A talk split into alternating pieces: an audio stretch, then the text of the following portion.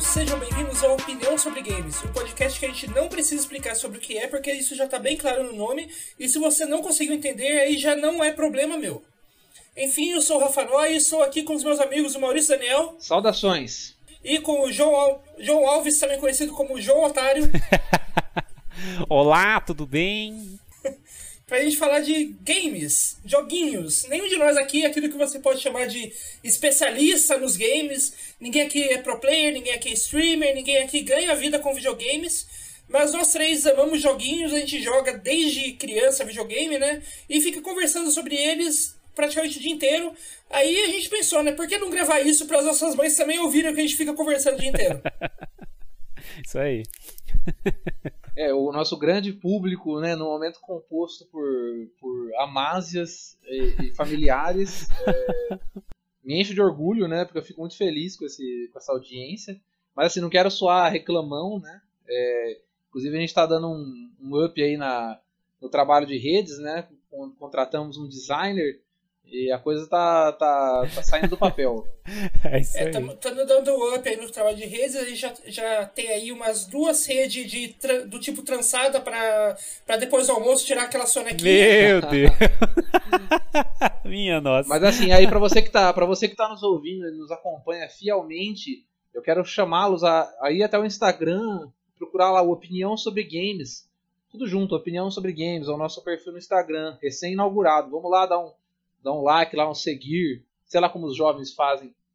É, e outra coisa que, que assim, a gente pode entrar também no sei lá como os jovens fazem, é a ideia dos novos videogames da Microsoft, que é videogame é uma coisa de jovem, né, como a gente sabe, bem sabe, e a gente não conhece muito sobre isso. isso aí. E então, né, como a gente falou semana passada, né? Semana passada a gente comentou com, sobre o PlayStation 5, né? E a semana a gente vai comentar sobre o, o Xbox. É, na, na, semana, no episódio passado também, a gente meio que fez uma aposta de que provavelmente até a gente gravar esse episódio, a, a Microsoft finalmente divulgaria os preços do Xbox aqui no Brasil. Aconteceu, é, é o tipo de, de previsão que era muito fácil de acertar, porque depois, depois que a Sony divulgou o preço aqui, ficou uma, uma puta é, pressão da Microsoft para fazer a mesma coisa, né? Tanto interna quanto externa, das redes sociais da, da galera e tal. Então era meio esperado que ela fosse divulgar mesmo preço no, na, nesse período aí de uma semana entre o, a gente ter gravado o episódio da semana passada e a gravação do, do episódio dessa semana, né? Então, vamos falando aí do Xbox, do novo Xbox, né? Que assim como o PlayStation vai ser como o novo PlayStation vai ser dois modelos, né? A gente tem aí o Xbox Series X e o Xbox Series S. É, basicamente são dois modelos bem diferentes, né, Maurício? É, eu acho que você, você pergunta, né, Maurício, porque eu sou, eu sou um usuário, né, do. O um caixista, o caixista. E é, e é esquisito falar assim, usuário, né, porque parece que tá falando de droga, né? Mas assim, é. Não, não exatamente não exatamente negando isso, né? Mas é, é sou, sou sim um, um, usuário bastante orgulhoso, né? Do, do console. Assim, Xbox não é droga, mas também é vício, né? Então. É, vamos dizer que sim. É, então sim, são, são modelos. É, eu acho que sua pergunta é sobre, o, sobre a diferença dos modelos, né? E eu acho que a, a Microsoft foi ousada e eu acho que eles também foram, é, foram bastante acertados ao apostar em, em em dois mercados basicamente diferentes, né? Que são o mercado de entrada é, e um, um mercado mais pro, assim, entre aspas, né? Então eles vêm com o Series S e o Series X. Então, Series S é um modelo mais de entrada, um modelo mais, mais limitado, é, mais acessível, né? Por que não? E o Series X, um modelo mais, mais pujante, mais forte, né? Que é uma coisa que eles já vinham fazendo na, na geração atual, só que não no lançamento, né? Eles primeiro lançavam um videogame, depois iam lançando versões melhores, né? É, aí já no, na segunda metade da vida da geração, até no finalzinho da vida da geração, que aconteceu com X, Xbox One X. E agora não, agora já vem, já vem no, no, lançamento com dois modelos, né? A grande verdade, né? Isso acho que qualquer um pode tem que admitir, né? É que os nomes, a nomenclatura tá muito confusa, né? Tá muito confusa. Então assim, é, para quem estiver ouvindo isso aqui, a gente já pede desculpas antecipadas, pode ser que a gente se confunda aí, né, ao dizer. Mas o que acontece? a, a Microsoft resolveu chamar os novos consoles com nomes bem parecidos com os consoles atuais. Então você tem do Xbox One, Xbox One S, Xbox One X, são os, os videogames de hoje no mercado. E os novos, Xbox Series S e Xbox Series X, são os, os novos videogames novos que estão chegando. Cara, é muito confuso. Mas é, acho que respondendo a sua pergunta, é, você tem uma diferença considerável nos dois, nos, nas duas propostas, e especialmente no valor delas, né? Que acho que é o que acaba importando bastante, especialmente no, no aqui no, no, no, Brasil, né? Uhum. É, no valor, assim, o, o Series o Series S, ele tá sendo o videogame da nova geração mais barato, que vai lançar mais barato, né? Tanto mundialmente quanto aqui no Brasil, né? Já foi confirmado que o preço dele é, em dólares vai ser R$ 299,99 e uh, aqui no Brasil a gente vai ter um preço de R$ 2.999,99, né? Que é o é um videogame de nova geração, basicamente com o preço da geração atual, né? Eu acho que é uma, a primeira vez que acontece isso em qualquer lançamento de console. E o Xbox Series X, né, que é o modelo mais avançado, é o modelo Pro do, do, desse novo Xbox, ele seria. ele tem o um lançamento ali nos Estados Unidos 499,99 e aqui no Brasil 4.999, que é exatamente o mesmo preço do PlayStation 5, que é basicamente o, o a competição ali, né? Tipo, o PlayStation 5 foi feito para competir com o Series X e não com o Series S, Isso. né? O, a, Play, a Sony não tá lançando nenhum, nenhum modelo que, que na geração atual a gente chama de modelo Slim, né? Que é aquele modelo mais básico de, de menor preço. Isso, é. E é, vale destacar que a data, a data de lançamento, né? É, o, o lançamento global está definido para novembro de 2020, né? É, 10 de novembro, né? E a, o perfil do Xbox Brasil né, no Twitter diz que vai honrar esse lançamento em novembro.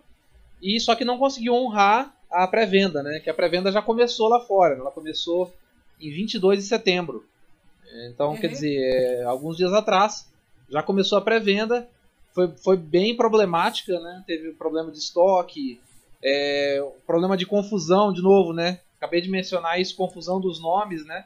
Então você teve um problema com o pessoal confundindo o Xbox One X, que é o modelo atual, com o Xbox Series X.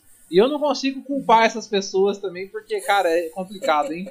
É, aqui no Brasil a gente teve um, um, um boom de vendas, né, no, no, nos consoles da geração atual, exatamente porque as pessoas confundiram os nomes, né? E, e na hora de fazer a pré-compra ali, muita gente acabou comprando um Xbox One X pensando que era o Series X, né? Então é, é, é esse lance do nome tá, tá, tá, tá, não só tá atrapalhando as pessoas, atrapalhando a cabeça das pessoas, com, as pessoas como tá gerando compras que não eram bem as intencionais, né? Então é, é tem muita confusão nessas pré-vendas aí. Nos dois consoles, né, meu, eu acredito, né? O PlayStation 5 aqui no Brasil também teve vários né, momentos em que esgotou e voltou estoque, esgotou, voltou estoque. Então acho que ninguém estava preparado para para a procura que, que, que, teve dos consoles assim, né, que as pessoas realmente foram atrás deles de, de comprar, né, mesmo com esse valor ridiculamente alto, né, que eles que eles têm. A procura está muito grande, né? E acho que ninguém esperava por isso. É, e esses erros aí, é, eles são é, eles são piorados, né? Eles se tornam piores pela forma como os algoritmos de loja de site de loja funcionam, né? Porque tipo você manda procurar ali é, Xbox Series X. No caso aqui no Brasil, você a pré-venda desse videogame ainda não existe, né? Ainda não começou a pré-venda. Nos Estados Unidos, é, nos Estados Unidos e em outros países que já começou a pré-venda, eles tiveram problema de estoque. Então, muitos lugares estavam vendendo não tinha estoque do novo do novo videogame da, da Microsoft, né? Acabou muito rápido.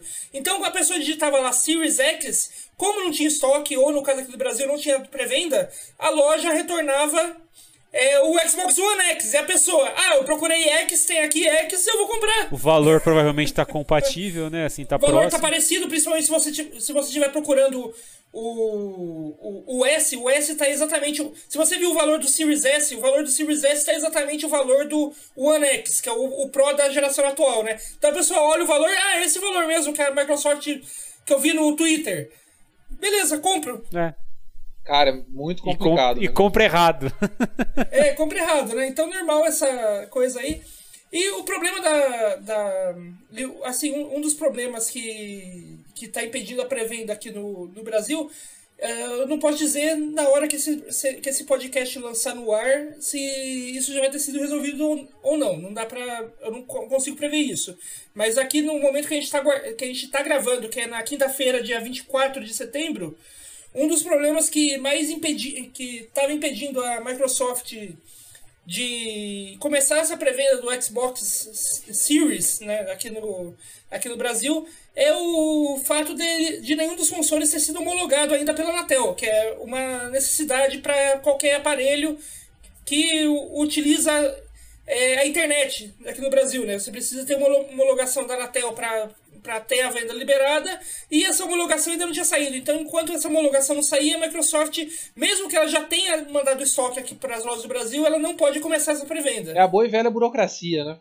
É. Brasil, né? Mas assim, também não dá para saber se o pessoal foi ágil bastante aqui, né? Eu também não vou acusar a Xbox Brasil de não ter feito isso a tempo. Eu não acho que seria o caso. Mas enfim, vamos, vamos esperar. Eu acho que o Noia disse bem. É, em algum, alguns dias a situação pode mudar bastante, né? É, então, quer dizer, pode ser que quando esse podcast for lançado, você estiver ouvindo aí, a situação seja outra e tudo que a gente está falando aqui é um pouco irrelevante, mas é um risco que a gente assume, né? Ah, com certeza. É, eu tenho uma dúvida é, que me surgiu aqui, eu não, não, não lembro disso, não consigo puxar essa informação aqui na minha cabeça. O Xbox, ele é produzido, o, o atual, a geração atual, é produzido aqui no Brasil? Eu não, eu não sei se ainda é. Eu, eu, eu, sei que em um momento, ele, em algum momento ali na, na época de 2014, 2015, ele era produzido assim no Brasil. Mas eu não sei se ele ainda está sendo produzido ou se ele já parou de ser que nem o, que nem o PlayStation 4, que foi produzido aqui do, entre 2014 e 2017 e depois parou a produção. Eu tenho a impressão que é produzido ainda assim no Brasil. É, é, eu tenho praticamente certeza que ainda, ainda se produz aqui. É, mas assim, é, realmente carece de pesquisa, carece de fonte. Ah, a minha dúvida é, é pelo seguinte: é, esse console novo, né, o, o, essa série nova, esse, The Series, né, ele provavelmente, se os consoles são produzidos no Brasil, esse provavelmente ainda não é o caso dele, né? Ser produzido no Brasil. Normalmente, assim, é, eu, eu, posso, eu posso falar isso com um pouco de propriedade porque eu já trabalhei no, numa dessas fábricas que faz, que faz linha de produção né, de eletrônicos e tal. Normalmente é, você precisa de pelo menos de seis meses a um ano para montar a linha de produção para produzir um, um console desse em larga escala. Então, tipo, por, principalmente por causa do Covid, eu duvido que a, que a Microsoft já tenha começado, já tenha, come, tenha conseguido começar a montar essa linha já agora em, no primeiro semestre, para no final do ano ela já tá lançando videogame com produção em, em, em, larga escala aqui no Brasil. Até porque ela tá com, tá com problema de produção em outros lugares, né? Por causa é, do, do Covid. Pela situação toda que a gente tá vivendo hoje. É, não, é mais assim. Porque se o console não é produzido aqui ainda, provavelmente se isso acontecer no futuro próximo aí, esses valores tendem a cair, né? Por conta da, da, da diminuição de, de encargos e tudo mais, né? É, ou não, ou não, né? Porque esses valores já tá bem baixo se você contar o, o preço do dólar. Então, tipo, eu acho que eles já eles já estão a minha impressão é que a Microsoft já tá tipo bancando boa parte dos encargos nesse lançamento para depois quando começar a produzir aqui ela poder é, ela poder ganhar no, nesses encargos e continuar vendendo com o mesmo, com o mesmo preço. Porque, porque se a gente ver o preço do dólar hoje, é, mesmo com os encargos em cima e tal, só a conversão já tá um valor bem aceitável. Tipo, se você tirar os. Só, se você fazer só a conversão dos 300 dólares. É, pra, só na conversão do dólar, o, o Series X está em 1.500 reais, né? Tipo, só na. É, pouco mais. Isso só na conversão, sem a gente falar. Sem a gente colocar nenhum tipo de imposto nele. Então, tipo, eu imagino que quando ela começar a produzir aqui, talvez nesse primeiro momento, principalmente se, se o câmbio do dólar não voltar para o patamar ali dos dois, três reais que a gente tinha até um, um ano, dois anos atrás, dificilmente esse preço vai cair, mesmo com o videogame produzindo aqui, porque a minha impress a impressão que eu tenho é que a Microsoft já está bancando boa parte desses impostos do bolso para conseguir lançar aqui no Brasil por um, com preço competitivo por um cálculo, por um cálculo que eu estou fazendo agora aqui, Na verdade, o valor em conversão hoje já estaria próximo dos 1.700. Realmente esse valor está esse valor tá bem aceitável, né? Considerando os encargos, né? Mas assim, vamos ver, né?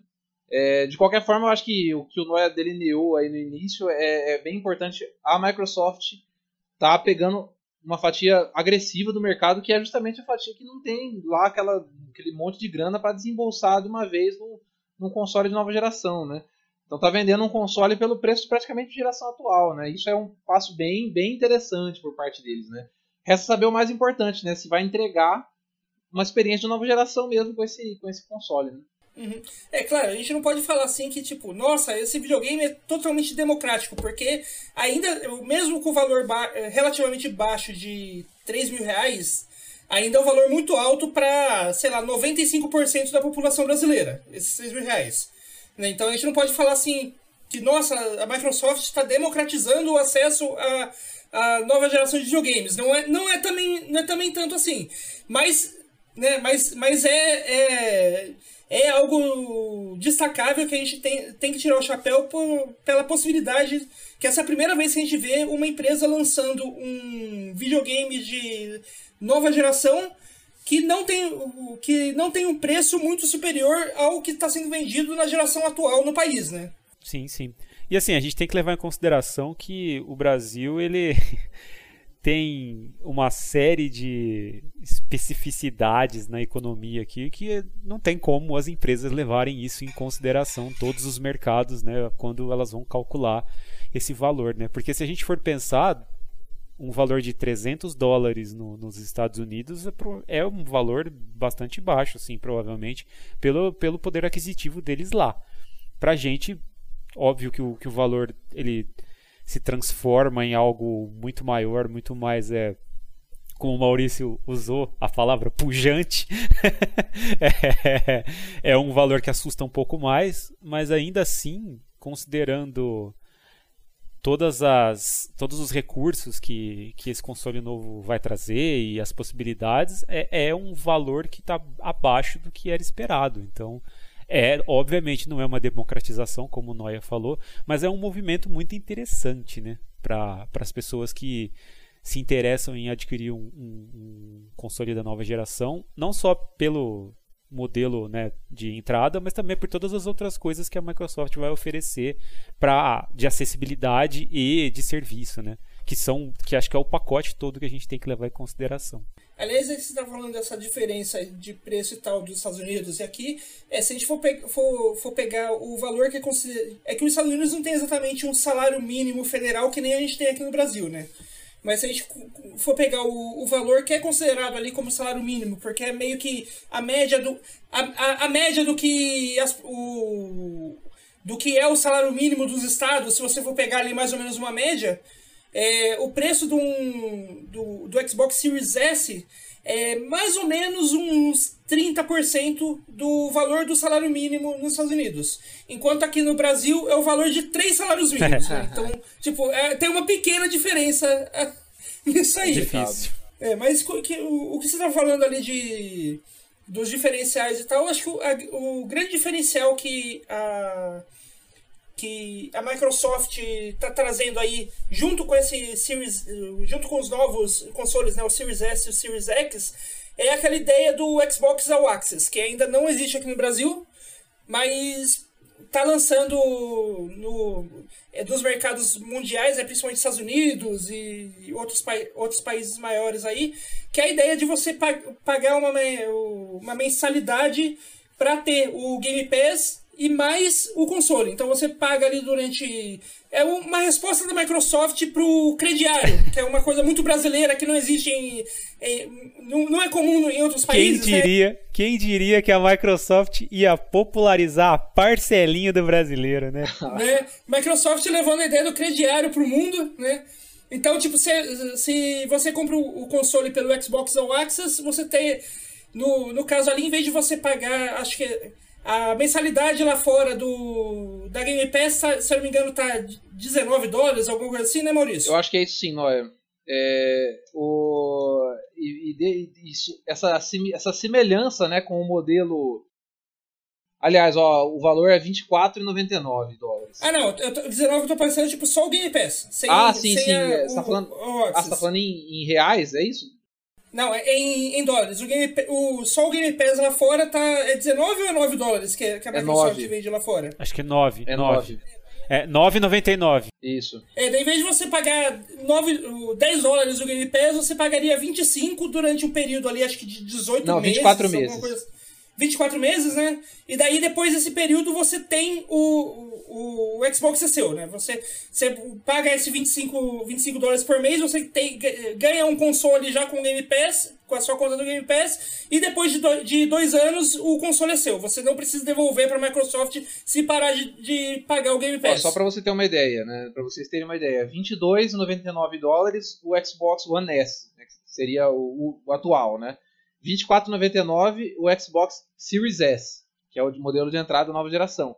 E 34,99 dólares o Xbox Series X. E é possível você estar tá pagando um e passar para o outro. Tem várias facilidades, sabe? É, fazer upgrade, né? É, é um modelo muito interessante. Tem muita semelhança com o carnezinho, né? Vocês falaram, o carnezinho brasileiro. Eu até acho que o Phil Spencer, né? O, o cabeça da seção de games, seção de Xbox da Microsoft, eu acho que ele, além de passar um bom tempo no Japão tomando chá nos últimos anos, ele deve ter dado uma passada em Itumbiara, Goiás, tomado um café também e visto como funciona o, funciona o esquema brasileiro de fazer as coisas. Porque é muito cara de parcelinha, né? Mas assim, é, é um, eu acho que é uma jogada bem ousada da, da Microsoft, é um, uma coisa muito interessante. Eu espero que a gente possa a gente possa acessar esse serviço aqui no Brasil, porque isso sim eu acho que é uma possibilidade legal de democratizar o acesso a consoles dessa nova geração, né? Porque você não vai precisar gastar essa grana toda de uma vez e você não vai receber só o console, né? Você vai receber o console e um serviço que já é hoje, tá, já está disponível.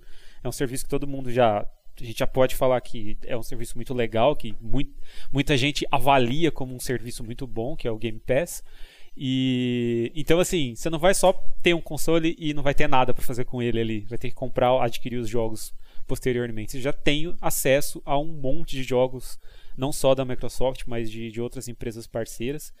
E, e é um pacote muito legal, cara. Então eu acho que isso já começa a mostrar mais ou menos quais são as armas que a Microsoft vai apresentar né, para né, essa nova geração aí e qual que é a briga dela, né? O que, qual que é a luta que a Microsoft vai travar aí, né? Que é um pouco, a gente pode dizer que é um pouco diferente da Sony, né? O, o caminho que a Sony está seguindo, né? Com o, o, PlayStation 5. É, enquanto a Sony, tá, a Sony mantém aquele caminho, digamos assim, tradicional de venda de console, que é ah, jogo exclusivo. Esse jogo aqui você só consegue jogar no meu console. É, o a Microsoft está numa outra tendência, né? Tipo, a Microsoft ela não está preocupada em vender o console, porque se ela quisesse exatamente vender o console, ela também apostaria nos exclusivos, porque é isso que vende, vende console, né? Você tem um, um, jogo que você não consegue jogar em nenhum outro lugar, a não ser naquele console específico. O que, ela tá, o que a Microsoft quer é que todas as pessoas do mundo é, pague 10 dólares para ela todo mês para ter acesso a, um, um, monte de joguinho. É, ter um, ter um Xbox em casa é só um mero detalhe. É, se ela tem um. Tanto que a Microsoft tá, tá, tem, tenta levar o Game Pass para outros consoles, né? Já levou pro Switch, já levou pro PC. Ela quer. Não duvido que, se depender dela, ela leva pro PS4 também, porque. a, a ideia não, não é tipo, não é exatamente vender o Xbox. Se não tiver nenhum Xbox na sua casa, Microsoft realmente não tá ligando. Desde que você esteja pagando o Game Pass, que é o, o principal ali, é, é o produto principal do, da, da, do setor de videogames da Microsoft. Que é uma coisa que é uma, que, é uma coisa que a, a galera que tá na. que fica no Twitter aí bri, fazendo briguinha de console, ah, Xbox é melhor, PS4 é melhor, não consegue entender. Tipo, para Microsoft tanto faz se a, se a pessoa acha, acha que, o PS, que o PS4 ou o PS5 é melhor que o Xbox. Paga o Game Pass, eu tô feliz. é, eu, bom, só, só corrigindo, o Game Pass não tá no Switch. O que, a, o que a Microsoft fez foi que ela lançou alguns jogos para Switch, né? Então foi é, o Ori, né? Ori and the Blind Forest, não sei qual Ori na verdade, o Cuphead. Então são jogos que a Microsoft está publicando no Switch, mas o Game Pass não está lá. Eu acho que existiu a tratativa de entrar, tudo, mas acho que foi, foi bem mais complicado do que se imaginava tratar isso com a Nintendo, né? E acabou não, não dando certo, né? Mas, pô, bem interessante. Ela deve estar tá, deve tá tendo pro, problemas é, parecidos com que ela tem com a Apple, de, de levar o, o Game Pass para os celulares iOS também. Que eu sei que, eu sei que ela tá com problema na, que, a, que as políticas da loja da Apple que não que as políticas da loja, loja, da Apple não permite ela colocar o Game Pass lá, que é uma coisa que a Microsoft está tentando há tempos também. Isso né? é, e assim, bem, bem, lembrado inclusive que é o fato do Game Pass também tá nos celulares agora, né, com o xCloud, né, que seria se jogar no streaming ali no celular, né? Um catálogo de acho que, se eu não me engano, 100 jogos já. Mas assim, sim, a, a, a Microsoft encontrou problemas para lançar na, na loja da Apple porque a loja da Apple pede que cada, cada jogo dentro desse streaming fosse é, classificado, fosse classificado individualmente para ser lançado. Isso é inviável, né? Até porque tem muita entrada, tem entrada quase semanal, saída mensal de jogos. É, e atrasar muito. Basicamente não tem como. Eles não deixaram acontecer e agora está sendo, tá sendo é, elaborada uma tentativa de negociação, né? É, que também se confunde um pouco o que está acontecendo com a Epic, com o Fortnite, né? Que é, parece que é uma coisa maior aí que está em jogo, né? Que são companhias gigantescas brigando e a gente assistindo, basicamente. é, eu, eu acho que a, a Microsoft provavelmente vai tentar de novo colocar o Game Pass no Switch, porque como o Noia falou, é, parece que a estratégia recente da empresa não é mais vender console, é vender serviço é vender um, um, um ecossistema. E, e, o Game Pass é o carro-chefe né, dessa, dessa estratégia, provavelmente, porque é, é o serviço que mais que, que é mais divulgado, que é, é, a gente vê que é mais falado de todos esses serviços que a Microsoft vem, vem criando e vem implementando. O xCloud acho que é, é, é um movimento recente que é bem interessante também, porque dar acesso às pessoas a jogos que, em um dispositivo que não tem potência suficiente para rodá-los. Mais uma maneira de tentar levar esse serviço para mais gente, né? Para mais que, que, mais gente possa acessá-los. E, e, assim, eu, eu, acho que ficou, é, fica claro que a estratégia da Microsoft é tipo a briguinha de console é coisa de fã as empresas elas já não estão mais se importando com isso e a Microsoft principalmente já, já abandonou essa história.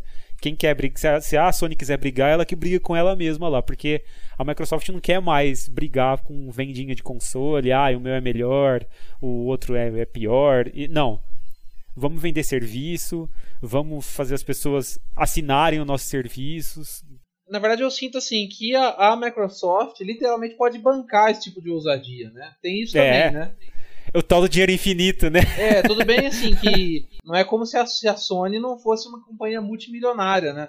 Mas eu sinto que a liberdade do setor de jogos talvez seja financeiramente um pouco menor, não sei. Mas esse também, também é muito investido. A, diferença é onde é investido, né? Só que assim, o que eu sinto é que é, o pessoal tá usando meio que assim, ah, vamos ver, não tem muito que, não tem muito que perder. Enquanto a Sony tem um império já construído com décadas aí de, de, de planejamento, investimento, né?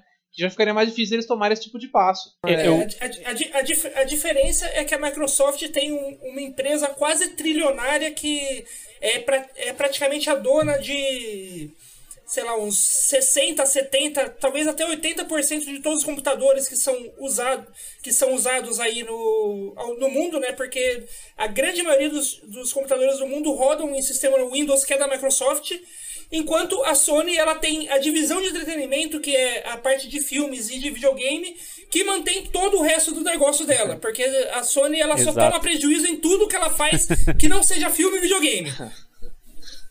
Então, tipo, a, a Microsoft tem um dinheiro infinito por trás. A Sony, ela precisa que o PlayStation dê certo. Né? O PlayStation dê certo e seja um enorme sucesso, ela não pode apostar muito, porque a, ela é a base de. O videogame está sendo hoje a base do que mantém toda a empresa né, funcionando. Principalmente em uma época. Né, nessa época atual aí, com o Covid é, impedindo a, que a parte de cinema dê certo, né? Que a parte de cinema possa lan lançar os seus blockbusters no cinema e, e ganhar milhões em cima disso. É, e, e até porque acho que você tocou numa ironia interessante, né? Eu acho que a, o Xbox é o que deve dar mais prejuízo para a Microsoft hoje, enquanto a Sony é o que dá. Na Sony, o PlayStation é uma das coisas que mais dá lucro. É bem interessante essa diferença. Aliás, na, Sony não é que o PlayStation é uma das coisas que mais dá lucro, ele é praticamente a única coisa que dá lucro em todos os pois é, negócios é, pois da é, empresa. É bem interessante, é uma diferença crucial para entender como as empresas estão abordando diferente. E cara, eu acho que sabe quem tem muito a ganhar com isso? Eu espero que isso não seja um papo demagogo, né? Mas somos nós, cara, porque se fosse outro, outra geração desse, desse mesmo tipo de briguinha cansada que a gente já tem nos fóruns aí, que tanto cansa a gente ficar lendo, pelo menos as empresas estão mudando o, o, approach, sabe? Eu vejo que, ah, tudo bem, a Sony quer ficar com os exclusivos, quer investir nisso, ótimo, porque tem público. E a Microsoft vai dar uma ousada aí do, do outro lado e, de repente, ótimo se isso der certo, porque vai abrir toda uma possibilidade de ecossistema. E se der errado, a gente sabe que não dá, que não dá certo pronto. Também é, é, é uma, é uma lição para o futuro, né? É ótimo. Eu acho super legal. E tem uma coisa na Microsoft também, que eu acho que a Sony agora tá, tá prestando atenção também, que é a retrocompatibilidade, né? Que é você ter, ter o ecossistema anterior todo acessível já no primeiro dia para quem resolve investir no próximo passo da empresa. Então, para mim, por exemplo, que jogo há alguns anos já, né, quase 10 anos estou jogando no, no, Xbox, eu tenho meu histórico ali praticamente todo disponível para jogar agora nos, nos Series, né, no Series S ou X. Eu acho um puta de um valor também. Sim, com certeza. E, e eu acho que é um ponto que vai ser importante para decisão de, por exemplo, eu tenho um PlayStation 4 e saber que eu vou poder acessar os jogos que eu já tenho no PlayStation 4 no PlayStation 5 me faz, obviamente, ficar é tender a escolher um PlayStation 4. Ao mesmo tempo que eu tenho também acesso ao Game Pass no, no PC, então já tenho a assinatura, né? Então a gente fica naquela de ah, qual eu escolho tal. Mas o fato de ter a retrocompatibilidade é um incentivo muito grande para de repente investir no PlayStation 5, no meu caso, que já tenho jogos do PlayStation 4. Então é, é, é alguma coisa, é, um, é uma demonstração de que os movimentos da Microsoft talvez incomodem ou no mínimo façam com que a Sony se mexa um pouquinho, porque ah, os caras fizeram um negócio que o pessoal tá gostando ali, acho, acho que a gente precisa tentar fazer algo semelhante ali para não ficar atrás. É, assim, como a gente já falou aqui, provavelmente o Phil Spencer ficaria muito mais puto se você parasse de pagar o Game Pass do que se comprasse o PS5. Então, tipo, pode comprar o PS5 aí na boa. Inclusive, assim, é claro que isso é muito, é muito relações públicas, né? Mas eu sempre vejo, é, ao abordar é, gente que marca as duas, por exemplo, faz uma marcação das duas marcas lá no Twitter ou, ou no Facebook, e, ou sempre que tem um evento da Sony, os caras nunca deixam de tipo, desejar sorte, de falar, pô, que legal. Você percebe assim que tem muita gente na, na, na alta divisão do Xbox que é, é fã da coisa também, sabe? Então, tipo, é um, é um tipo de coisa que me, que me deixa entusiasmado, sabe? É, esse tipo de briga, Quirela, Quirela que tem embaixo, assim, eu acho que é mais um, é mais uma tonteira do que qualquer outra coisa, sabe? Não, não, é uma coisa incentivada pelas empresas, sabe? É a tonteira de fã, né? O fã que, que leva as coisas muito a sério, que não consegue se divertir pura e simplesmente com as coisas que ele gosta e precisa brigar com os outros, porque, né? Acha, eu, a, o, o, grande lance é brigar, não é gostar das coisas. Né? Mas tem, uma, tem um fator importante aí, né? Que meio que, que to, tomou a gente de assalto, surpreendeu todo mundo e vai mudar bastante o ecossistema nos próximos anos, né? Qual, qual foi essa surpresa, Noia? É, ninguém meio que esperava, né? Mas nessa semana que eu falo, tipo, a semana que a gente tá gravando o podcast, se você tá ouvindo aí no lançamento, foi na semana passada, que a Microsoft anunciou a compra da ZeniMax Media, que no caso é a empresa responsável a empresa dona da Bethesda e de um monte de outros estúdios grandes que com jogos famosos, né? É, essa compra foi uma compra de 7,5 bilhões de, de dólares. É, o valor é bem alto, assim, pra, em termos de comparação, a Disney, é, quando comprou a Marvel, ela pagou 4 bilhões de dólares. A, ela pagou também cerca, menos, pouco menos de, de 4 bilhões, foi 3 e alguma coisa, quando ela comprou a Lucasfilm para ter o acesso a, todo, a toda a, a, marca, a marca Star Wars, né? Então, tipo, a, a Bethesda tá sendo foi vendida quase pelo preço da Marvel e do Star Wars juntos, que a Disney pagou, né? É o dinheiro infinito aí, ó. e, e, e, essa parte do dinheiro infinito aí da Microsoft que a gente fala é porque essa compra de 7,5 bilhões foi feita em dinheiro, tipo, tudo em dinheiro. Normalmente, quando, quando a empresa faz compra desse tipo, ela paga ela paga uma porcentagem de dinheiro, uma porcentagem em ações de si mesma, né, para abater ali. Mas não, no, no caso, a, a Microsoft te pegou, abriu a carteira, botou 7,5 bi na mesa e levou a Bethesda para casa, que né? loucura, né, cara? 7,5 bilhões, cara, de dólares. É uma loucura. Eu, eu nunca, não faço nem ideia de quanto dinheiro é isso, cara. É dinheiro demais. E de fato isso, isso altera o cenário, né? Não, sabe, ninguém estava preparado para isso. E, evidentemente essa, essas conversas já estão rolando certamente há meses, talvez há anos, né? Mas assim, cara, foi muito bem, bem segurada essa informação, né? E, e assim, a aquisição ainda está em, tá em curso. Parece que ela se completa dentro de mais ou menos seis meses daqui em diante, né? Então, assim, é uma coisa que vai levar algum tempo, né?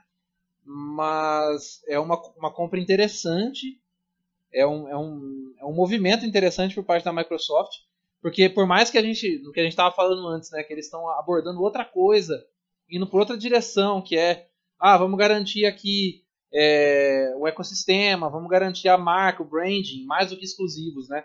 Mas de repente uma aquisição desse tipo também posiciona bem a empresa, né? Do tipo, olha, a gente não está morto não, né? E, e assim, a verdade é que ninguém definiu ainda, né, como vai funcionar, se isso quer dizer é, muito, contrato de exclusividade ou não.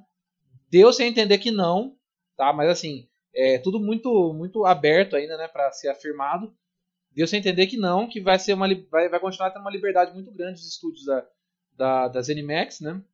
ou seja, a Bethesda, é, a Arkane, a Machine Games, a Tango Gameworks e a id Software, é, esses estúdios continuarão tendo bastante é, liberdade, tanto criativa quanto financeira, tá? Agora, isso assim, isso é o que é dito, né?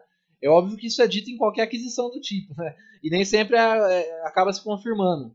Mas assim, eu tenho visto que a Microsoft que a Microsoft parece que está honrando esse tipo de posicionamento, né? Vamos ver. É, aliás, é, é, essa aquisição aí da, da ZeniMax, ela coloca diretamente sob a asa da, da Microsoft, é, que como você já falou aí, a Arkane Studios, que é a dona da marca Dishonored, que é, acho que é o, o, a grande franquia dela, né? A id, a, a id Software, que é a dona da marca Doom, a Bethesda Softworks, que é dona de, das, das franquias Fallout e Elder Scrolls, que são duas das maiores franquias da história do videogame, né? O próximo Elder Scrolls acho que é um dos jogos mais aguardados aí dos próximos. aí pela próxima década, pelo menos. Né? Talvez né? não saia é, na próxima década. Talvez não saia na próxima década, mas, vai, mas todo ano Elder Scrolls 6 vai aparecer ali na lista entre os jogos mais aguardados. Facilmente, né? É, a Machine Games, que é, que é dona da marca Wolfenstein, e a Tango Gameworks, que é dona da marca The Evil Within, que é a maior franquia dela, além de outros jogos é, nessa pegada meio de terror que ela também gosta de produzir, né? O que, o que faz. Que é assim, que eu achei, tipo, quase piada desse, dessa aquisição aí, é que quando a Microsoft confirma a aquisição de todas as Animax Media, isso quer dizer que ela, tá que ela comprou dois, dois jogos que já foram confirmados como exclusivos do PS5. que é o Deathloop, que é da Arkane, e o Ghostwire Tokyo, que é da Tango Gameworks. Então, tipo, quando esse. Aí, tipo, ok, a Sony já falou que esses dois jogos não são, assim, exclusivo, exclusivo. É aquele tal do Timed Exclusive. Né? Vai, vai ser exclusivo do PS5 durante um período, normalmente, de um ano. E depois pode lançar em outros consoles. Mas vai ser engraçado, tipo, o, o marketing o, marketing para esses jogos fazendo, fazendo apenas o PS5, apenas o PS5. Daí quando a pessoa. Quando o jogador liga o jogo, apare, primeiro logo que vai aparecer na tela dele, dele é Microsoft Studios. então, tipo, vai ser engraçado. Realmente é uma coisa, né, é inesperada, assim, né? Um, um, algo que acho que ninguém tava acreditava que podia acontecer, assim. Eu, pelo menos, quando eu vi a notícia, eu falei, caramba, mas de onde saiu isso, né? Mas é é mais uma tentativa, né? Eu acho que mais um movimento da Microsoft para fortalecer os serviços que ela, que ela oferece, né? Porque a gente já teve anúncio aí de que o Doom Eternal vai entrar no Game Pass, acho que semana que vem para os consoles e, né? Como diz o Maurício, soon para PC. Essa, aliás, aliás na, no caso, semana que vem, a gente falando de quando a gente está gravando. Na verdade, é nesta semana que o podcast será lançado. É. Semana que vem, no caso, no momento em que nós estamos gravando aqui. Dia 1 de outubro. Exatamente. É, mas assim, eu, eu, eu, li algumas coisas, né, algumas entrevistas das pessoas envolvidas no, nessa negociação e óbvio que existe a, a, possibilidade de lançamento de jogos exclusivos para o Xbox e para PC, né, é que já não, não, se separam mais esses sistemas, não tanto assim, no, no, na cabeça da Microsoft, acredito. E, mas não, não existe nenhum movimento de ah, nós fizemos essa aquisição para transformar todos os lançamentos futuros dessas empresas em exclusivos do, do nosso console. Então eu acho que é muito mais uma tentativa de fortalecer esses serviços do que. e de ter, né? Mais gente criativa ali na empresa é, do que uma tentativa de. Ah, vamos colocar mais exclusivos no nosso, no, na, no nosso novo console. Cara, e, e pra, de novo, só a gente tem a ganhar com isso, né? Eu tô muito feliz, porque eu vou poder jogar Doom Eternal em algum momento sem precisar adquirir o jogo efetivamente. Obviamente que penso em adquirir em algum momento, porque né, o Game Pass tem todas aquelas é, especificidades de não ter DLC e tudo mais, mas, né, enfim. Mas eu tô bastante empolgado com essa parceria, porque as possibilidades são muito grandes, né? Eu, eu quero assim, falar que eu estou muito entusiasmado também. Óbvio que como usuário de Xbox, eu já fico entusiasmado, né? Mas é, eu como jogo no PC também, assinante do Game Pass praticamente desde que foi lançado. E, cara, é, vendo interações, né? Do, eu, hoje mesmo eu vi uma entrevista, inclusive eu recomendo para os ouvintes, uma entrevista é, em videoconferência, né? Com, com o o Phil Spencer, que é o cabeça do, do Xbox, né, o líder do Xbox, é, o Pete Hines, que é o líder de comunicação da, da, da ZeniMax, né, ou da Bethesda, agora eu tô, tô em dúvida, eu acho que da ZeniMax, e o Todd Howard, que é o infame diretor da, da Bethesda Gameworks, né? Softworks. É, e, e, e, o, e o Todd Howard, que é um filho da puta. É, o inf... mentiroso de marca maior. O infame, o infame Todd Howard, que é uma, carinha bonita né, do, do, desenvolvimento de jogos, né? Ele que já protagonizou várias farsas aí do, dos últimos anos de videogame. It just works. É, e, e, e, assim, independente disso, ele sabe que ele é um player importantíssimo, né? Mesmo, ele, mesmo a reputação já estando um pouco abalada, como se percebe, né?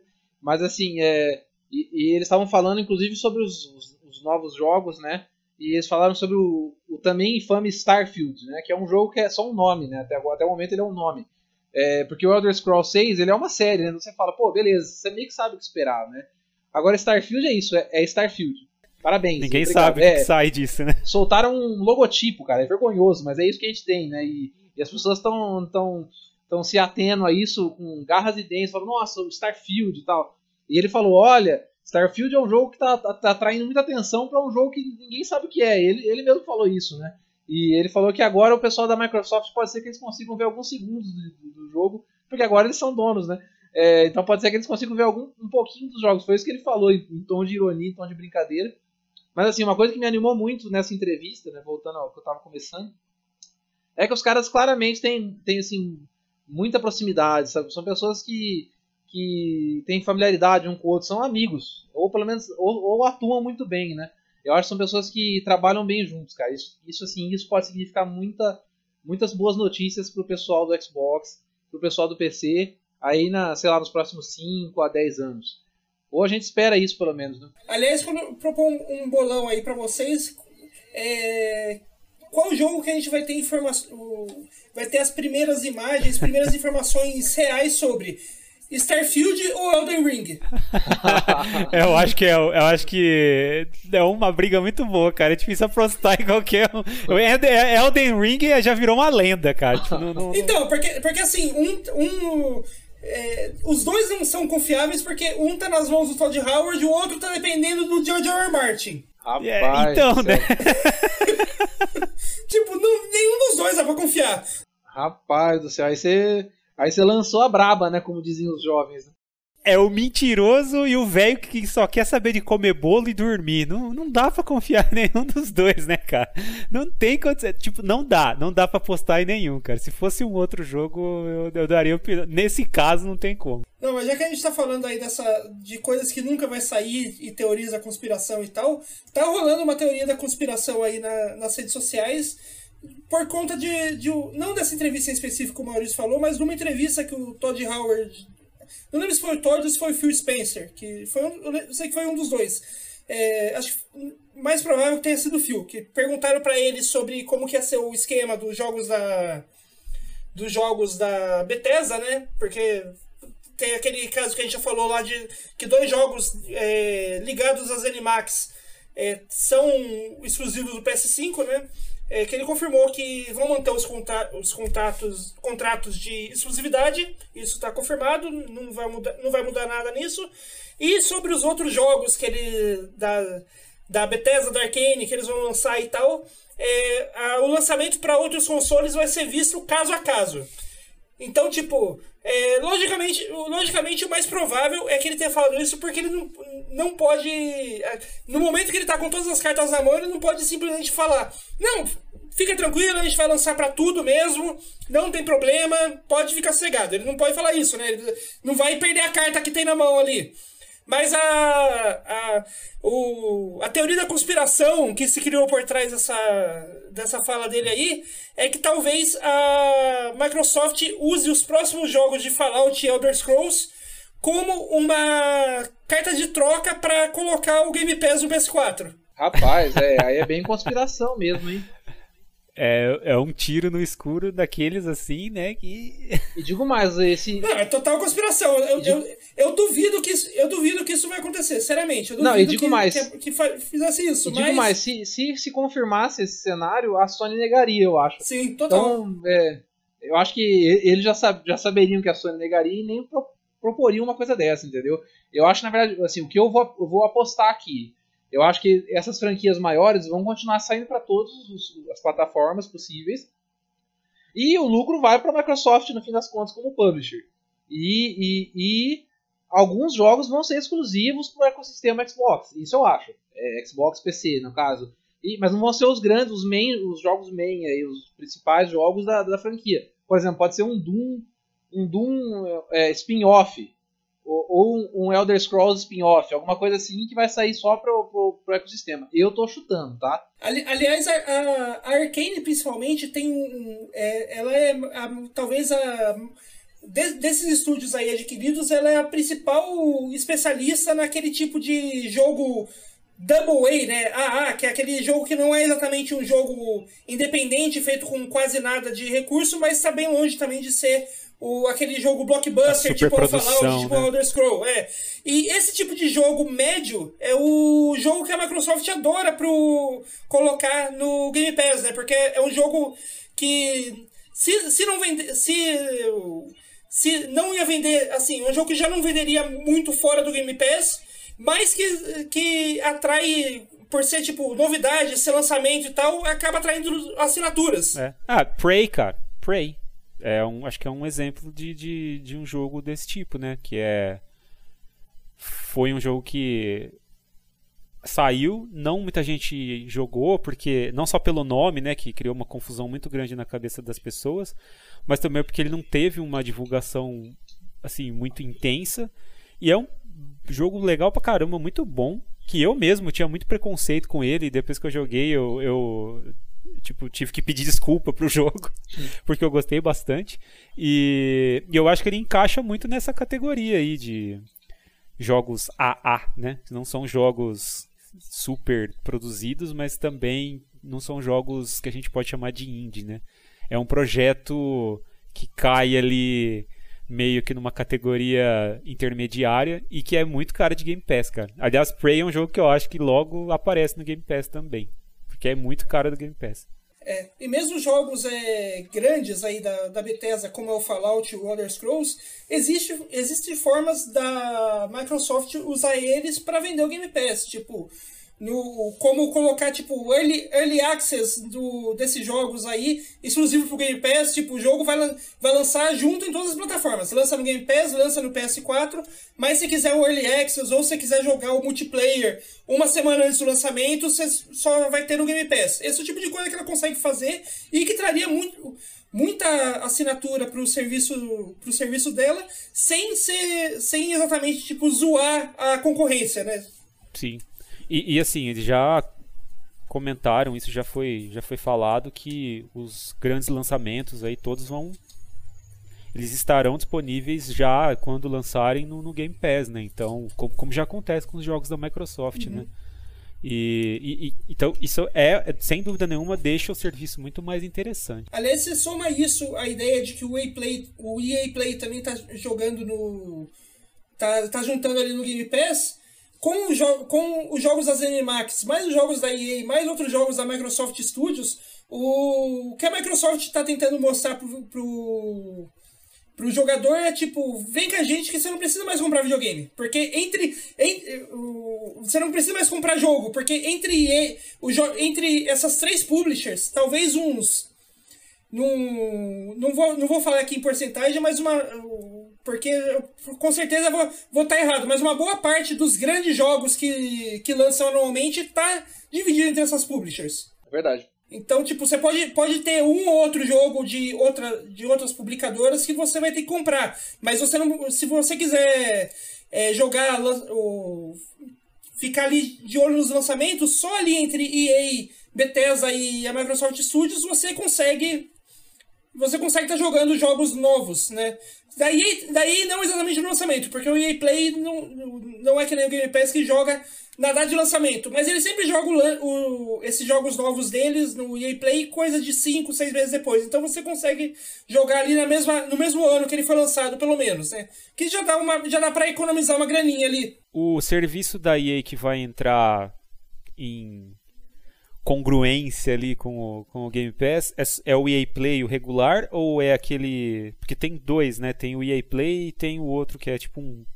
Que antigamente era o Origin Access e o Premier. Ela né? juntou tudo. Ela juntou tudo. O EA Access, o EA Play, o Origin Access, ela juntou tudo numa coisa só. Que é esse que, que, é esse que vai juntar com, a, com o Game Pass. É que ainda tem a divisão, né, dos dois. Tem o EA é, Play é porque, é- regular é, e tem o EA uhum. Play Pro. É isso. É porque, é. Aqui, é porque aqui ainda, aqui no Brasil essa divisão, essa junção ainda não foi feita, mas já no site lá deles lá você fala, você já vê que eles falam que vai juntar tudo numa coisa só e é isso que vai juntar é, no Pass. Ah, nominalmente eles falam EA Play, mas aí tá aqui, é antes conhecido como EA Access e Origin Access. É, EA Access e Origin Access e agora EA Play. Então eu acho que ele tá realmente, como o Noé falou, juntando tudo num balaio, entendeu? É, é, porque, é porque aqui no Brasil ainda tá essa divisão, porque eles vão eles estão juntando tudo para juntar no Game Pass. Como aqui no Brasil essa junção com o Game Pass ainda não aconteceu, eles ainda estão tá não, Não aconteceu em lugar nenhum, vai... não é? É, não aconteceu ainda. Achei que já tinha acontecido não, nos Estados Unidos. Não. não, não, lá ainda tá dividido. É, é, o EA Play Pro mesmo. É, então, quando, quando, acho que quando essa junção com o Game Pass acontecer, que é o que vai virar tudo uma coisa só mesmo. É, tomara, né? Porque aqui no Brasil mesmo a gente não tem acesso. Desde que o serviço saiu, e as pessoas perguntam quando esse é, essa outra modalidade ela ficará disponível aqui, né? De, mas desde que o serviço saiu, só existe essa versão regular, essa outra versão que a EA criou, que é a que recebe o, o, os jogos no lançamento, né? Tipo, ela nunca, nunca existiu a possibilidade dela aparecer aqui no Brasil. Então, tomara que esses movimentos aí eles também tragam esse serviço para cá, né? Porque é, seria muito legal poder acessá-los aqui também. É, conhecendo o EA, eu, eu, acredito que mesmo esse de pegar o jogo no lançamento não vai ser assim exatamente no lançamento. Ela vai esperar umas semaninhas aí para liberar, principalmente jogo, principalmente jogo tipo FIFA, tipo Star Wars, essas coisas que vende, que vende bastante ainda, Isso, né? Eu acho que hoje é, é, o que você falou mesmo. Mesmo agora, com, com quando tinha o, né, o, o Origin Access Premier lá, ele já não era assim, né? Tinha, é, tinha um delayzinho ali de para entrar no serviço. Então, acho que não, isso não vai mudar. Não vai. A gente fala no lançamento, mas é aquela coisa, né? Não é no dia, né? É, é um período curto ali entre o lançamento e não dá um mês, mas também não é exatamente no dia. Mas ainda assim o serviço não está disponível no Brasil, nenhum deles, né? Nem o, o a, essa, eu não sei se essa junção da, da Microsoft do, do Game Pass com o EA Play já no dia que ele que ela ocorrer se vai ser um negócio mundial, se só em, em, em mercados localizados. Eu não, não, me lembro disso, eu li, mas eu não me lembro como é que vai funcionar. Né? Porque aqui a gente só tem o EA Play disponível. Mas vamos ver, né? Quem sabe? Com esses movimentos todos, a gente tem acesso finalmente a essa versão mais bombada do serviço da EA. É, e já que a gente já falou aí bastante do, do que a gente pode esperar aí do, do, da Microsoft aí com o novo Xbox, semana passada a gente já falou bastante do que a gente pode esperar ali do PS5. Acho que chegou a, a, aquele momento que todos esperavam, que é PS5 ou Xbox Series qualquer coisa. Qual que é o qual que eu devo escolher para entrar na nova geração, né? E eu acho que a, a, resposta para essa pergunta é aquele famoso depende. Né? Exato. Né? Olha, a minha resposta principal é meio, é meio esdrúxula, tá? Mas o ideal seria se você conseguisse os dois, cara, porque é, é, são, são, no fim, são propostas bastante diferentes, mesmo sendo os dois videogames, no fundo os joguinhos sendo a mesma coisa, né? Mas é, são propostas bastante diferentes e na verdade, talvez uma, uma alternativa seria você ter um PC e o. Se, ou se você joga no PC, ter o, o PlayStation 5, porque vai meio que complementar, né? É, já que os jogos vão ser redundantes em, entre Xbox e PC, né? Mas também isso não é um tipo de regra. Eu acho que, é, de repente, para o cara que já tinha o Xbox, como é meu caso, compensa continuar no Xbox justamente por motivos já, já abordados aqui, como a retrocompatibilidade e a própria familiaridade com o sistema, né? é, e os serviços, né? É, ou então, se você é, é, muito fã das franquias ou quer conhecer as franquias da Sony, não tem como não recomendar um PlayStation 5, né? E, enfim, a grande verdade é que o ideal é esperar alguns meses do lançamento, porque a gente vai ter acesso a muitas impressões, resenhas, é, todo tipo de análise técnica e também análise amadora, que é muito importante na hora de decidir uma coisa dessa, né? Então, cara, assim, o ideal dá aí uns dois ou três meses no mínimo. Eu sei que você está com vontade de comprar, eu sei que você está morrendo de vontade de gastar essa grana toda. Mas dá uma esperadinha para quem sabe o Natal, né? É, e aí você, de repente, até lá você tem uma noção melhor do, do, do cenário para desembolsar essa quantia aí, né? O Xbox Series S é uma opção legal para você que tá com, não está com tanta grana, de repente, né? Mas por, por alguma coisa a mais, de repente, vale a pena você pegar um PlayStation. Então, tá vendo? A minha resposta é uma não resposta. É isso. é, aliás, uma, uma coisa que é, foi real em todas as, as gerações de videogame até aqui e que provavelmente não deve mudar nessa é aquela coisa de você não comprar é, a primeira versão do videogame que sai. Porque normalmente a primeira versão que sai ele tem problema de aquecimento a versão que você compra na pré-venda, que você compra no dia de lançamento. O ideal é você esperar ali seis meses, de seis meses a um ano, para para as empresas lançarem a, o segundo, não o segundo lote, mas o segundo modelo do mesmo videogame, que tem ali um númerozinho diferente ali no serial number, que daí eles já corrigiram esses problemas com com superaquecimento e tal, que normalmente é o que era o, o que dava problema era o grande responsável por dar aqueles problemas de Xbox One morrer ou PS4 morrer no primeiro ano, no segundo ano de uso. A gente, mas assim, eu fico me perguntando, será que isso vai continuar acontecendo depois de dois consoles com o mesmo problema resposta, no caso da Sony? Resposta rápida, vai. Vai. Ah, é, Spoiler, vai. É, é, é brincadeira, né? Tipo, é, é, dá uma tristeza né, pensar nisso, mas enfim. É, eu concordo com a resposta do Maurício. Eu acho que a, a minha resposta vai muito nessa linha também de não resposta. mas eu acho que o grande ponto é o quanto você, jogador, se importa com os exclusivos da Sony. O quanto eles são importantes, o quanto você quer jogá-los. Se você, se a sua resposta for, ó, oh, eu quero muito, eu me importo muito com eles, então a resposta é óbvia, né? Você escolha um PlayStation 5, porque são jogos que você só vai poder jogar nesse sistema. Agora, se você não se importa com esse tipo de coisa e você quer ter acesso a, a muitos jogos e se, se importa mais com serviço, ecossistema e recursos, eu acho que o Xbox Series ele é uma opção muito mais, além de ser mais viável, ele também é uma opção mais legal, exatamente por todos esses serviços que a gente citou que, e essa aquisição da Bethesda e tudo mais que vão enriquecer as possibilidades ali. No lançamento do console você já, vai, você já, tem jogos que você pode acessar no, no, no, Xbox Series por conta do Game Pass. Então é, você não vai ficar refém dos lançamentos. E, então, é, são essas coisas que você precisa pesar aí. Principalmente o quanto você se importa com os exclusivos da Sony, que é, são o grande chamariz do, do PlayStation 5, né? É, é aquela coisa, se você, você tem, tem um videogame para jogar FIFA, para jogar Assassin's Creed, para jogar Fortnite, para jogar esses, esses, jogos que vão lançar nos, em ambos os videogames, é. o Xbox te, te, te, dá é uma opção melhor, porque além de ele ter aquela a ideia uma versão mais, mais em conta, né, mais barato do, do videogame. A parte de serviços que ele disponibiliza, hoje a Microsoft está muito acima da, da Sony, não Com tem certeza. nem comparação. Agora, se você. Se o, o, os jogos que você quer jogar é God of War, é Horizon, é o jogo do Homem-Aranha, esses jogos que são. que são pelo menos infelizmente, a gente pode falar, são exclusivos do, do PlayStation, infelizmente, porque são ótimos jogos. Eu queria que lançassem tudo quanto é lugar para mais gente ter, ter acesso a eles. Sim. Não, não tem outra coisa, é outra opção. Você, é o PS5. Ou se você já, já tem o PS4, você já, já criou uma biblioteca ali de alguma também. centena de jogos do PS4, o PS5 também é uma boa opção, para você não perder aquela biblioteca que você já fez, né? Verdade. Mas é, o, o que eu acho que é assim, a melhor, talvez o que seria o melhor dos mundos perfeito, resolveria todos os problemas, é comprar o PS5 e fazer pressão na Sony para liberar o Game Pass dentro do PS5 e pagar o Game Pass. Daí todo mundo fica feliz. É verdade. Cenário ideal. Comprar o PS5 com o Game Pass é a solução perfeita.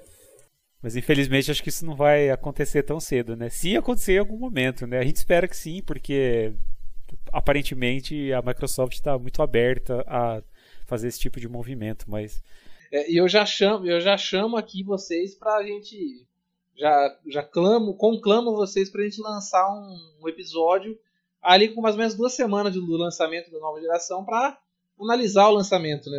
É, fazer uma, um comparativo aí. E acho que a gente vai ter algumas surpresas, talvez nem tantas.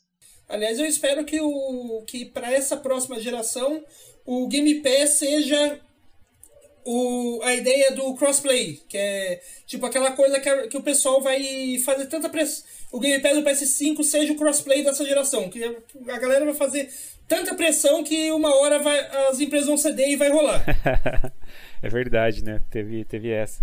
É, e foi um pouco a retrocompatibilidade também, né? Quando a, a, a Microsoft anunciou o, o, recurso, né? A pressão em cima da, da, da Sony para criar um recurso semelhante no PlayStation 4 foi muito grande. Só levou né? uns oito anos, fizeram né? Mas... no PlayStation 4. É, é, demorou, demora, mas sai. Acho que, vai, acho que vai depender muito se a Microsoft conseguir finalmente lançar o Game Pass no Switch. Se ela conseguir, a pressão na Sony vai ser aí, grande. É, aí o bicho vai pegar. Mas é, eu acredito que, obviamente, já, já, deve, já deve existir um movimento de, de pessoas pedindo por isso e seria interessante ver esse tipo de coisa acontecer. Eu duvido muito, sinceramente, eu acho que é muito difícil de rolar, mas quem sabe, né? As coisas, mistérios estão aí para serem desvendados. Então, eu, eu, eu, assim, eu acredito que isso pode rolar, mas uma coisa que eu tenho certeza que, vai, que nunca vai acontecer é os, os jogos da Sony Studios, né, os exclusivos do PS5, aparecer no Game Pass. Isso nunca vai acontecer porque vender jogo em lançamento a preço exorbitante é o que faz o negócio da Sony. pois é. Talvez apareça no PC, como a gente já viu algum, alguns jogos, né, da... da... Assim, vai pro PC, mas não vai pro PC dentro do Game Pass. Não, vai não, não. Ser vendido, ser vendido com preço de lançamento quando foi lançado no PlayStation 4, no caso, no PlayStation 5 agora. Mas talvez eles apareçam em algum momento ali, que a Sony já viu que, que funciona, dá certo, vende bem, né? Mas vamos ver aí, né? Os próximos capítulos dessa história, quais serão. Então, galera, essa aí foi a nossa opinião sobre games. Se você gostou, não se esqueça aí de se inscrever para receber mais episódios. Se inscreve aí no, no Spotify. A gente está no Google Podcasts agora também. Então, ó. Opa! Estamos crescendo. Estamos crescendo. Falta só aparecer no, no, da Apple, mais uma hora a gente chega lá. Beleza. e se você não, se você não gostou, aí é problema seu, se vira aí, faz o que você quiser. É, mas se o que você quiser mesmo, é, por algum motivo vir conversar com a gente, eu não sei por que, que você vai querer vir conversar com a gente, mas se você quiser, é, onde que a galera encontra você, Maurício? É só procurar no Twitter lá, o arroba Maurício Daniel com L a mais no fim. E, João, onde que o pessoal acha você? Eu também estou no Twitter, arroba Otávio, J Otávio. Pode chegar, pode falar. Eu não vou responder, mas né, você pode tentar. Não, ó, não, não se esqueça que agora temos um novo canal para os fãs nos alcançarem, que é o Instagram oficial do podcast, instagram.com barra opinião sobre games, tudo junto sem acento, ou então procura lá, arroba opinial sobre games. É isso. Curte lá, é curte aí. lá. É isso aí, a gente tá lá, a gente tá. Por enquanto a gente tá, tá começando a fazer as divulgação lá, mas é, além de divulgar o podcast, lá também vai ser o, o espaço que a gente vai divulgar as nossas opiniões sobre o mundo dos games fora do podcast. Então, se você quiser.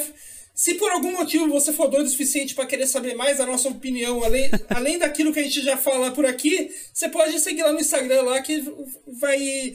Você vai ter mais, mais conteúdos do tipo, né? E se quiser, e se quiser falar comigo pessoalmente, eu tô também lá no Twitter, é. Não é difícil de, de achar. E é isso aí. É, esse foi o nosso episódio de hoje. A semana que vem a gente tá de volta. Eu não sei ainda com que tema, então não vou adiantar para vocês isso. Mas a gente tá aí de volta semana que vem com algum tema referente a videogame. Porque. É disso que, eu, é disso que o podcast fala. Tá ali no título. Pro, pro, a gente vai. Semana que vem a gente tá de volta com mais um tema opinativo sobre o mundo dos games. É isso aí, galera. Beijos e até a próxima. Valeu, tchau, tchau. Opinião sobre Games é um podcast do site Opinião Sobre Tudo. Roteiro e edição por Rafael Rodrigues. Música tema é o funk do Rock Balboa, de autoria incerta, mas que está acreditado no YouTube como pertencente a Source Audio Holding LLC em nome de Da Funk. Para mais conteúdos, acesse www.opiniãosobretudo.com.br.